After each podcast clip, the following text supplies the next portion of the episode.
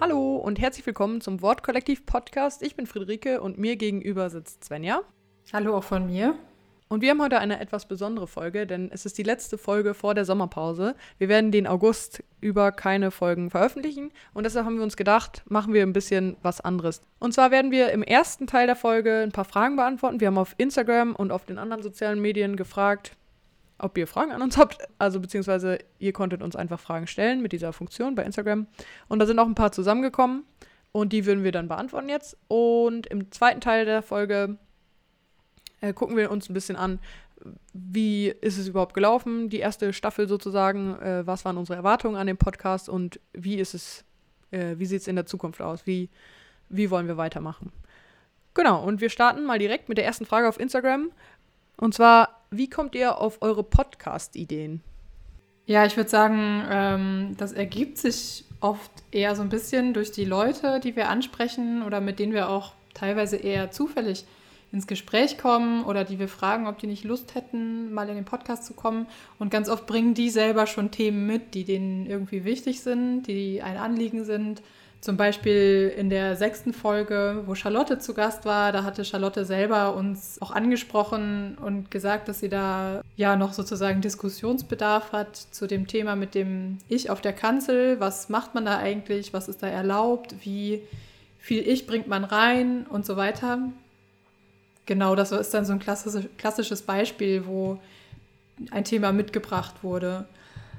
Und sonst hängt es auch sehr an den Personen, die eben da sind, die wir dann fragen, was sie für eine Geschichte haben, warum sie machen, was sie machen. Und von daher äh, tun sich dann auch wieder Themen auf. Die nächste Frage, die über Instagram reingekommen ist, ist folgende. Welche Bücher, theologisch oder nicht theologisch, lohnen sich für den Urlaub? Also ich bin echt die allerschlechteste Adresse, an die man sich wenden kann, wenn man irgendwie neue Bücher finden will. Ich bin nämlich eine von diesen Menschen oder einer von diesen Menschen, die einfach ein Buch haben oder fünf und die lese ich einfach immer wieder und wenn ich fertig bin, dann fange ich sie nochmal neu an. Aber ich finde auch, also, also wenn ich so ein Buch lese, so, oder wenn ich halt gerade für den Urlaub irgendwie so ein Buch lese, dann will ich mich halt irgendwie entspannen. Und ich habe das auch mit Serien oder Musik. Ich lese dann einfach immer wieder das gleiche Buch. Also es sind vor allem dann so Bücher wie Harry Potter oder Aragon. Solche Sachen, die ich halt irgendwie so mit, keine Ahnung, zwölf gelesen habe. Aber ich kehre einfach immer sehr gerne wieder an diese Orte zurück, an die ich gegangen bin, als ich so jünger war und wo ich mich äh, sehr wohl gefühlt habe. Von daher neue Bücher. Obwohl, ich bin jetzt tatsächlich eigentlich äh, vorletzte Woche oder so, habe ich mir mal aktiv vorgenommen, mal wieder ein Buch, ein neues Buch zu lesen, weil, also irgendwie kann es das ja auch nicht sein und ich wollte mal wieder irgendwas lesen. Und dann bin ich in den Buchladen gegangen und ich habe wirklich zwei Stunden oder so damit verbracht, diverse Bücher aus den Regalen, äh, die mich angesprochen haben, rauszunehmen. Es ist wirklich die schlechteste Art und Weise, sich ein Buch auszusuchen, glaube ich. Auf jeden Fall habe ich so ungefähr zehn Bücher, die ersten 20 Seiten von zehn Büchern oder so gelesen oder sieben und habe halt eins gesucht und es ist letzten Endes das Buch Die Herrenausstatterin geworden. Es ist von, ich schaue es gerade kurz nach, von Mariana Lecki. Ich glaube, das, ich hoffe, das spricht man so aus. Und das habe ich gelesen neulich, also äh, das war ganz nett. also es war ganz okay. Ähm, ich, ich, ja, kann man ruhig mal lesen, also wäre das vielleicht meine Empfehlung. Ich möchte das nur kurz sagen, damit nicht alle Leute denken, ich würde halt gar nichts lesen. Aber Wäre grundsätzlich. Hä? Wäre schlimm. Ja, ich finde es grundsätzlich aber auch. Also ich glaube, das haben wohl viele Leute, dass sie einfach immer wieder dieselben Bücher lesen. Hoffe ich zumindest. Ich finde das übelst lustig, dass du immer dieselben Bücher liest. Das würde, ich würde mir niemals in den Sinn kommen, weil ich total langsam bin im Lesen und dann immer das Gefühl habe, okay, wenn ich jetzt was lese, was ich schon mal gelesen habe, das lohnt sich ja irgendwie nicht so richtig. Ähm, ich kenne das auch von Serien und von Musik, das, da bin ich auch immer so ein bisschen faul oder ich brauche immer einfach eine Empfehlung von anderen, dass ich was Neues anfange. Aber bei Büchern, ich weiß nicht, die, ich glaube, die begegnen mir dann immer auch irgendwie auf eine zufällige Weise, weiß ich nicht, begegnen mir bestimmte Personen oder Figuren irgendwo und dann will ich halt mehr über die wissen, über deren Leben oder so oder über deren Denken. Ja, und dann ergibt sich das, dass ich, dass ich irgendwas von denen lese. Und Das Ja, muss dann aber aber irgendwie auch cool. immer was Neues sein. Ich wünschte, ich wäre so. Ich bin gar nicht so, Alter. Ich bin echt so, ah, ja, also okay, wenn mir jemand ein Buch empfiehlt und wirklich sagt, also eine Freundin von mir äh, ist in der Ausbildung zur Buchhändlerin und wenn ich halt mal wieder, also äh, abgesehen von vorletzter Woche, wo ich planlos allein im Buchladen gegangen bin, frage ich sie eigentlich immer, wenn ich das Gefühl habe, jetzt muss ich mal wieder was Neues lesen, was kannst du mir denn empfehlen? Dann lese ich das auch so, wenn mir Leute das empfehlen, aber ich habe das, also ich bin wirklich so, ich finde es am schönsten, wenn ich irgendwas lese und ich kenne die Sätze eigentlich alle schon. So in meiner Freizeit, dann lese ich und es ist auch nicht so schlimm, wenn ich jetzt einfach zehn Minuten mein Kopf irgendwie ausgeschaltet ist, weil ich weiß ja eh, was als nächstes passiert. Deshalb hast du natürlich auch ein absurd detailliertes Harry Potter-Wissen. Das stimmt. Äh, Ich habe wirklich ein absurd detailliertes Det- Harry Potter Wissen. Das ist so, es ist so ein richtig trauriger Fun Fact. Es ist so ein Sad Fact über mich. Keiner kann mich challengen, was Harry Potter Wissen angeht. Ich weiß wirklich alles. Aber es gibt auch zum Beispiel einen richtig coolen Podcast ähm, zu Harry Potter von Cold Mirror, wenn man die kennt. Das ist ja so ein, äh, die ist ja so ein YouTube-Urgestein. Die macht einen 5 Minuten Harry Podcast und nimmt von dem ersten Harry Potter Film immer jeweils 5 Minuten des Films und analysiert jedes Detail in diesem, äh, in diesem Film. Äh, In diesen fünf Minuten von dem Film halt. Also zum Beispiel äh, das Ka- Karo-Muster auf dem ähm, Pyjama von Onkel Vernon. So, wo kommt das eigentlich her? Welches Karo-Muster ist das? Welche, welcher schottische Clan steckt dahinter und so weiter? Und ich bin halt so ein äh, Nerd, dass ich mir sowas halt anhöre. Und das ist nämlich auch so eine Sache. Ich höre diesen Podcast, es gibt im Moment zehn Folgen, glaube ich, immer zum Einschlafen und immer dieselben Folgen. Das heißt, ich hör, also ich weiß schon jedes Detail aus diesen Folgen, aber ich höre es mir halt an, weil da nichts Neues kommt. Äh, ich komme hier rüber wieder übelst der Weirdo. Ich sollte jetzt aufhören zu reden. Schon genug Eindrücke in deinem Leben den ganzen Tag. Ja, ist aber wirklich so, Mann, ich kriege hier so viel, ich kriege immer so viel Input, das ist mir alles hier, diese Welt ist mir zu schnell. Ich höre einfach zehnmal dasselbe und dann ist das für mich ein Safe Space, wo, wo, wo nichts wo nix passiert. Hier kann dir nichts passieren. Das klingt wirklich so, als ob ich so ein, als ob ich voll den Knacks hätte, aber nee, ich finde das einfach gut. Ich stehe da auch hinter. Okay, ich möchte gerne noch zwei Bücher empfehlen. Ein Buch, das ist auch ein neueres Buch, um nochmal zurück zur Frage zu kommen. ähm, das heißt, Was nie geschehen ist, von Nadja Spiegelmann, das ist die Tochter von Art Spiegelmann. Das war ein Geburtstagsgeschenk, was ich sehr gerne gelesen habe. Und das geht um die Geschichte der Mutter von der Autorin und auch um dieselbe Geschichte aus der Perspektive der Großmutter. Und die Figuren haben eine konfliktreiche Beziehung und ähm, es ist sehr spannend, so diese unterschiedlichen Perspektiven auf dieselben Situationen zu lesen. Also zumindest die erste Hälfte hat mir wirklich sehr gut gefallen, war ich sehr gebannt. Äh, in der zweiten Hälfte, da kommt eben die Perspektive der Großmutter dran, da flacht so ein bisschen ab und es wird irgendwie, es ist zwar interessant, die Perspektive zu erfahren, aber ähm, ja, es ist nicht mehr ganz so fesselnd wie am Anfang, muss ich sagen. Aber trotzdem insgesamt kann ich sehr empfehlen. Und was man auf jeden Fall immer lesen kann, ist Hermann Hesses Steppenwolf. Ähm, Überraschung. das ist mein absolutes Lieblingsbuch. Das kann man natürlich in jedem Urlaub lesen. Habe ich tatsächlich auch noch nie gelesen. Das solltest du mir mal empfehlen. ich möchte jetzt vielleicht auch noch mal, also mir ist gerade, wo, wo du äh, deine Buchempfehlung noch mal rausgehauen hast, jetzt wird das ein sehr langes Segment über Buchempfehlungen. Ich finde es aber eigentlich ganz witzig. Als ich in Norwegen war, also ich war ein paar Monate in Norwegen und da habe ich äh, auch sehr viele neue Bücher gelesen. Und da habe ich zum Beispiel auch die Bücherdiebin gelesen. Das ist ja jetzt auch kein neues Buch oder so. Aber was ist das für ein schönes Buch? Bitte lest alle die Bücherdiebin. Das war wirklich herzzerreißend. Ja, das war äh, End of Disclaimer, aber Schön. Gut. Ja, theologische Bücher weiß ich irgendwie gerade nicht so richtig zu empfehlen. Ich lese gerade nur so ein bisschen langweilige Sachen zur Examensvorbereitung und das, äh, naja, da musste ich jetzt im Urlaub nicht noch mehr von lesen.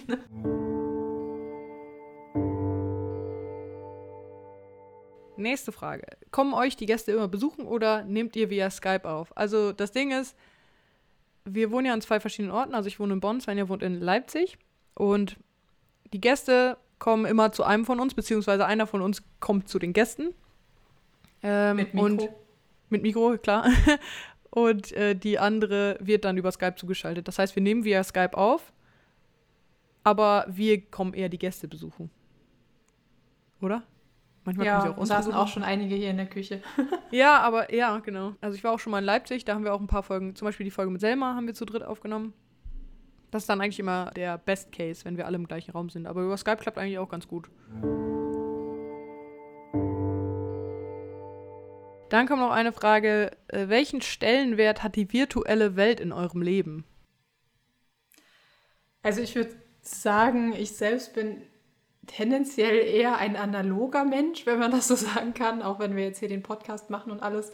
Ich bin jetzt da nicht so sehr hinterher mit sozialen Medien und so und kenne mich da auch gar nicht so gut mit aus. Das macht bei uns alles Friederike. Aber andererseits finde ich, also ich nutze viel Facebook für auch Diskussionen und finde eigentlich, dass das ein relativ gutes Medium ist. Also so viel Sorge mir das auch bereitet, wie das Internet so das Klima und das Gesprächsklima verändert und verändern kann. So sehr, finde ich, ist es auch eine Chance, mit Menschen ins Gespräch zu kommen, denen ich sonst nie begegnen würde. Also eigentlich entgegen dieser Sache mit der Filterbubble und allem habe ich auf Facebook die Chance, äh, eigentlich auch aus meiner Blase rauszukommen, wenn ich das bewusst mache und Menschen zu begegnen, die in meinem eigenen Freundeskreis oder mit Menschen mit Positionen zu begegnen, die in meinem eigenen Freundeskreis überhaupt nicht vorkommen.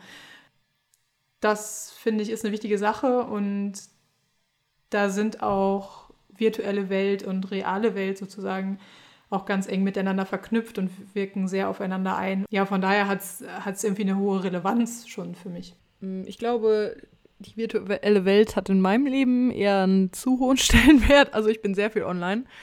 Aber es interessiert mich auch sehr. Also äh, Social Media und so weiter. Also äh, da bewege ich mich gerne. Also ich habe auch zum Beispiel, weiß nicht, so als YouTube noch, als YouTube noch eine kleine Plattform war und so, da war ich auch schon auf YouTube und hab, fand das ganz faszinierend, wie da halt Leute angefangen haben, äh, so ein Medium zu formen und irgendwie so äh, die, ja, die Wege ähm, quasi auszuloten, die man auf so einer Plattform gehen kann. Jetzt ist es natürlich, also heutzutage ist es einfach ein Riesenbusiness, aber früher war das halt noch gar nicht klar, dass es in diese Richtung gehen kann.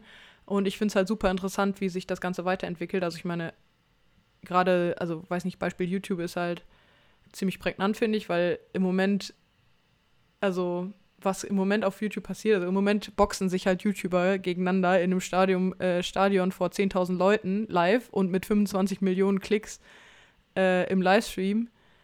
Also das nimmt halt alles Form an. Das ist halt wirklich unglaublich und das finde ich halt hochinteressant, was da los ist. Und ja, also ich persönlich bin halt auch viel, äh, viel auf sozialen Medien unterwegs, aber eher in ja, eher in beobachtender Position, würde ich sagen. Also ich twittere manchmal irgendwelche komischen Sachen, aber ansonsten, ja, aber es hat schon hohen Stellenwert. Die nächste Frage über Instagram war, wie ist es, als Schwestern zusammen an einem Podcast zu arbeiten? Also ein paar, ich weiß gar nicht, ob es alle wissen, ähm, wir sind Schwestern. Ich bin jünger, Svenja ist älter.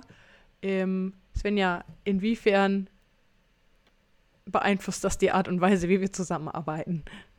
Ja, ich glaube, es ist irgendwie ein Vorteil, weil wir uns relativ gut kennen und weil wir auch ziemlich ähnlich funktionieren und in vielem ja uns auch relativ einig sind. Wir sind keine besonders streitsüchtigen Menschen und von daher funktioniert es auch so ganz gut und wir sind da jetzt nicht so oft im Streit miteinander ja. oder so, dass es anstrengend wäre. Und außerdem ist unsere, haben wir, glaube ich, eine relativ klare Rollenverteilung, wer für was zuständig ist. Und von daher, ja, ist es auch immer klar, wer sozusagen die, die letzte Entscheidung bei bestimmten Dingen trifft, sozusagen. Wobei wir trotzdem, also es ist jetzt nicht so, als ob da einer, also diktatorisch irgendwie das durchsetzen. Ach so, nee, überhaupt nicht, dass jetzt einer sagt, so machen wir das dann oder so, aber nee, überhaupt nicht. Wir erkennen die Kompetenzen des anderen in seinem jeweiligen Bereich an. Das hast du aber sehr schön gesagt. Jetzt wollen wir uns einmal angucken, wie der Podcast sich so entwickelt hat in den letzten 13 Folgen. Wir haben das Ganze ja angefangen im Februar und haben dann natürlich auch im, im Teaser so ein bisschen gesagt, äh, worum es gehen soll und so weiter. Und jetzt ist quasi die erste Staffel vorbei und wir schauen zurück auf 13 Folgen. Was sagst du, Svenja? Wie ist die Reise gewesen? Ja, also ich bin ganz positiv überrascht, wie viel Interesse da war. Also jetzt bei Leuten, die wir gefragt haben, ob sie potenziell mal Lust hätten, in den Podcast zu kommen und ähm, dass da so viel ja, direkte Bereitschaft war und auch irgendwie so, ein, so, eine Lust und ein Drang, auch was zu sagen und sich da mal irgendwie ein bisschen auszuleben. Ähm, das hat mich überrascht, weil wir am Anfang ja ein bisschen überlegt hatten, eher auf YouTube was zu machen. Hm, Also auch mit Video dann. Genau, mit Video. Da waren die Reaktionen eher verhalten. Und als es dann hieß, es wird ein Podcast, da hatten wirklich sehr viele spontan auch Lust drauf. Und ich finde es total cool, wie viele interessante Themen eingebracht werden. Also für mich war es auf jeden Fall oft auch interessant zu hören, was andere so denken und was für sie gerade so wichtige Punkte sind, worüber sie nachdenken. Und ja, freue mich da total drüber.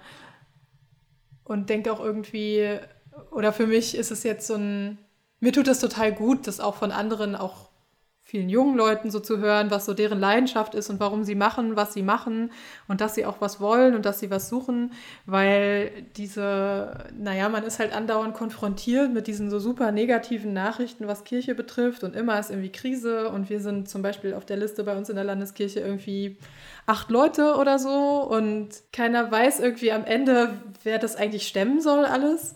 Und von daher ist eigentlich dieses Studium von Anfang an schon so belastet, dass man, also was dann in der Zukunft da kommt. Und irgendwie tut mir das gut, auch immer mal zu sehen, dass es Leute gibt, die da mit Leidenschaft was machen und die eine Botschaft haben und die wollen und die auch Kirche gestalten wollen. Ja, auf jeden Fall. Also, das kann ich auch echt nur so unterschreiben. Ich hatte auch immer das Gefühl, ich lerne halt selber auch noch voll viel und ich kriege halt voll viel positiven Input. Und habe auch irgendwie auch das Gefühl, auch gerade mit dem, was du gerade beschrieben hast, dass irgendwie die Situation immer brenzlicher äh, oder brenzliger wird, was den nach theologischen Nachwuchs angeht, dass wir irgendwie gerade unseren Teil so ein bisschen leisten, herauszutreten in die Welt und zu zeigen, was, äh, was Theologie und Predigt irgendwie sein kann. Also nicht, dass wir jetzt da den super, äh, also die Superlösung hätten, aber irgendwie habe ich das Gefühl, wir machen da was, wir, wir gehen raus mit diesem Podcast und vielleicht gibt es ja irgendwo Menschen, die das hören und sich dann denken, oh, vielleicht Theologiestudium wäre ja auch was für mich. Genau, alles immer irgendwie in kleinen Schritten, aber es ist auf jeden Fall keine Lösung, so sich in sich zu kehren und zu jammern, sondern Das ist das Ding.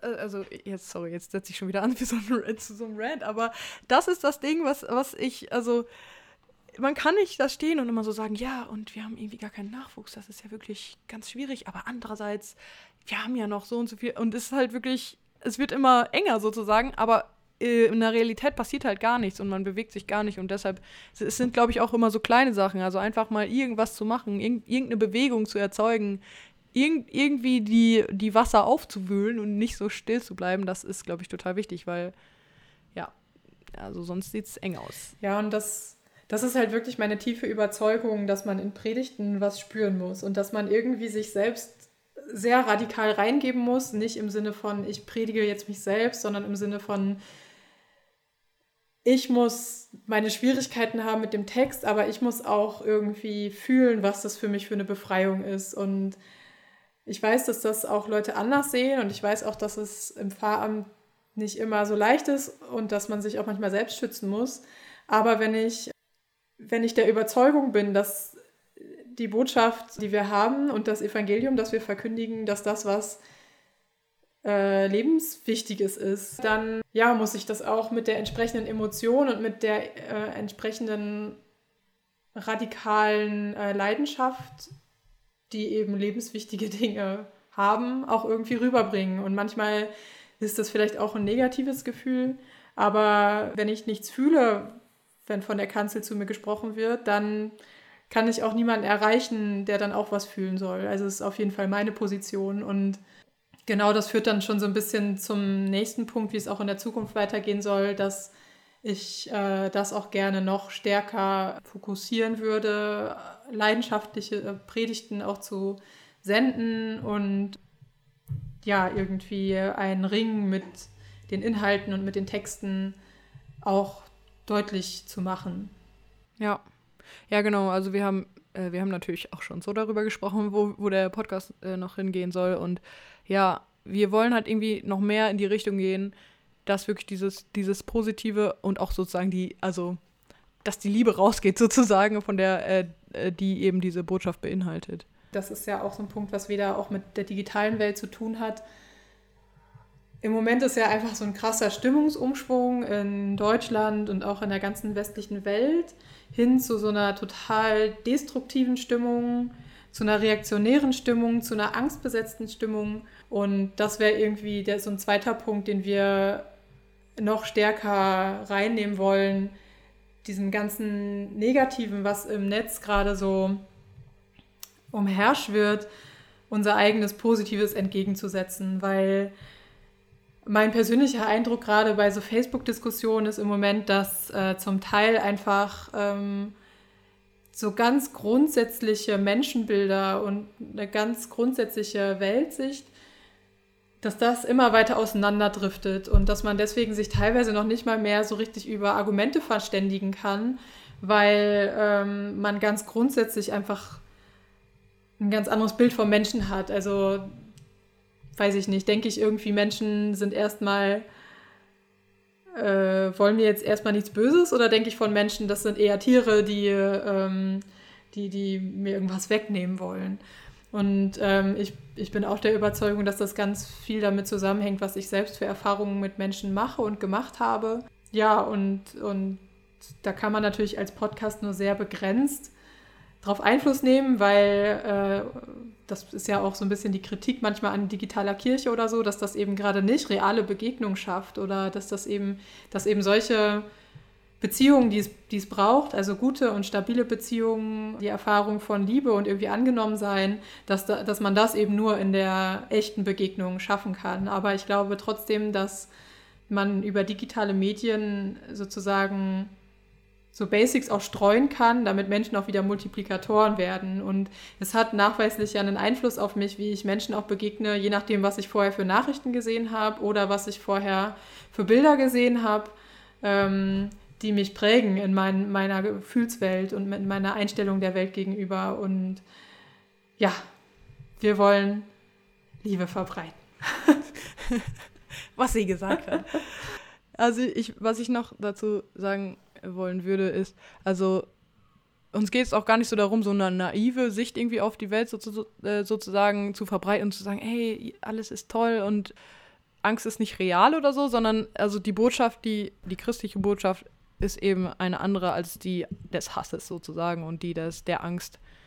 Und genau, was ich auch noch sagen wollte, ist, äh, dass es auch, glaube ich, heutzutage illusorisch ist zu sagen, digitale Welt und reale Welt in Anführungsstrichen lässt sich trennen, weil, also wir sehen ja, was passiert, also was im Netz passiert äh, und was in unserem Land passiert sozusagen. Und ich glaube schon, dass das zusammenhängt. Und ich glaube auch, dass man, dass man halt so gut es geht, halt das beeinflussen kann, indem man eben anderen Content sozusagen raus, also so banal das irgendwie klingt, aber äh, wenn halt dass die, also negative, Negatives auf den sozialen Medien die Oberhand hat und da nichts entgegengesetzt wird, nichts, nichts, was wirklich was wirklich Substanz hat und was halt auch, ja, was irgendwie relevant ist, dann äh, marschiert das Negative halt einfach durch. Und ich glaube, also das dürfen wir halt nicht passieren lassen. Also das ist jetzt eine ganz Grund, also es hat jetzt eigentlich gar nicht mehr so viel mit dem Podcast zu tun. Es ist einfach eine ganz grundsätzliche, ein ganz grundsätzlicher Appell. Also ich glaube, was äh, in den sozialen Medien passiert, ist irgendwie so eine Art Vorgeschmack auf das, was halt auch äh, in der realen Welt passieren kann, weil es da halt einfach äh, schon viel höher potenziert ist. Ja, und die Hemmschwellen viel niedriger sind. Genau. Und es geht, wie du sagst, eben nicht um eine naive Welt, sich das überhaupt nicht, aber es geht um eine grundsätzliche Welteinstellung und ähm, ja, eine grundsätzliche Frage, wie ich an Probleme rangehe und wie ich ähm, auch auch Menschen begegne. Und wenn ich Menschen wirklich begegne, dann ist es natürlich immer auch ein Hadern mit dem Anderssein des anderen und eine Auseinandersetzung, auch mal Streit, aber nur so ist ja ein richtiges Miteinander möglich und eben nicht, indem ich irgendwie sage, ja, sei mal ein bisschen deutscher, so passt dich mal an, sondern also dadurch wird halt niemand in Anführungsstrichen deutscher, sondern man muss sich halt begegnen und erstmal den anderen er selbst sein lassen und sich dafür interessieren, wer dieser Mensch eigentlich ist in seiner Andersartigkeit und in, in, seinem Fremdsein vielleicht für mich auch in dem Moment. Und dieses Gefühl ist in Ordnung so, aber es ist, es ist wichtig, finde ich, dass man dann weitergeht und dass man sich diesem Gefühl erstmal stellt und das aushält Und das ist auch so eine Überzeugung, die wir in unserem Podcast auch aufnehmen, also oder versuchen zumindest aufzunehmen. Ja, dass man, dass man nicht so in einfache Antworten verfällt, sondern alles immer auch ein Ringen ist, dass ich irgendwie immer mehr und besser lernen muss, auszuhalten und damit irgendwie umzugehen. So, das ist natürlich auch irgendwie idealistisch, aber ja, ist trotzdem so eine Grundüberzeugung, der wir auch noch weiter nachgehen wollen. Wir hören uns wieder am 2. September. Dann kommt die erste Folge nach der Sommerpause, quasi die erste Folge der zweiten Staffel. Am 2. September sind wir auch beim Domradio eingeladen. Also, das ist ein Radio in Köln von der katholischen Kirche. Falls ihr da einschalten wollt, ja, wir werden das auch nochmal auf den sozialen Medien kommunizieren, bevor es soweit ist. Ihr müsst euch das jetzt nicht bis dahin merken. genau, und diese Folge hören wir keine Predigt nach dem Podcast, eben, ja, weil es jetzt eben gerade um den Podcast an sich ging. Und wir wollten jetzt nicht einfach irgendeine Predigt hinten dran schneidern. Das ist dann auch irgendwie blöd. Das entspricht auch nicht dem, worüber wir gerade die ganze Zeit geredet haben, dass es halt eben auch zusammenpasst und so weiter. Und wir hören uns dann im September wieder. Bis dahin. Tschüss. Tschüss.